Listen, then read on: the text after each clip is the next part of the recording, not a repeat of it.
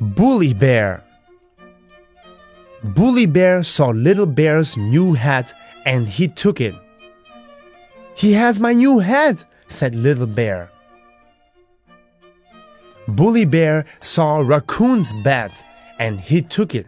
He has my bat, said Raccoon. Bully Bear saw Squirrel's ball and he took it. We can't play now, said Squirrel. Moose said, What did Bully Bear do? Little Bear said, He took my new hat. He took my bat, said Raccoon. He took my ball, said Squirrel. We can't play now. Moose said, Don't be sad. I've got an idea. Moose told them his idea. Little Bear put his scarf on Moose. Moose went into the trees.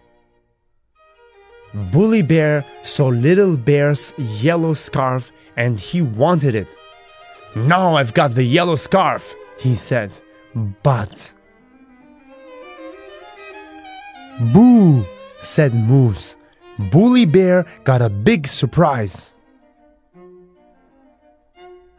I won't do that again, said Bully Bear.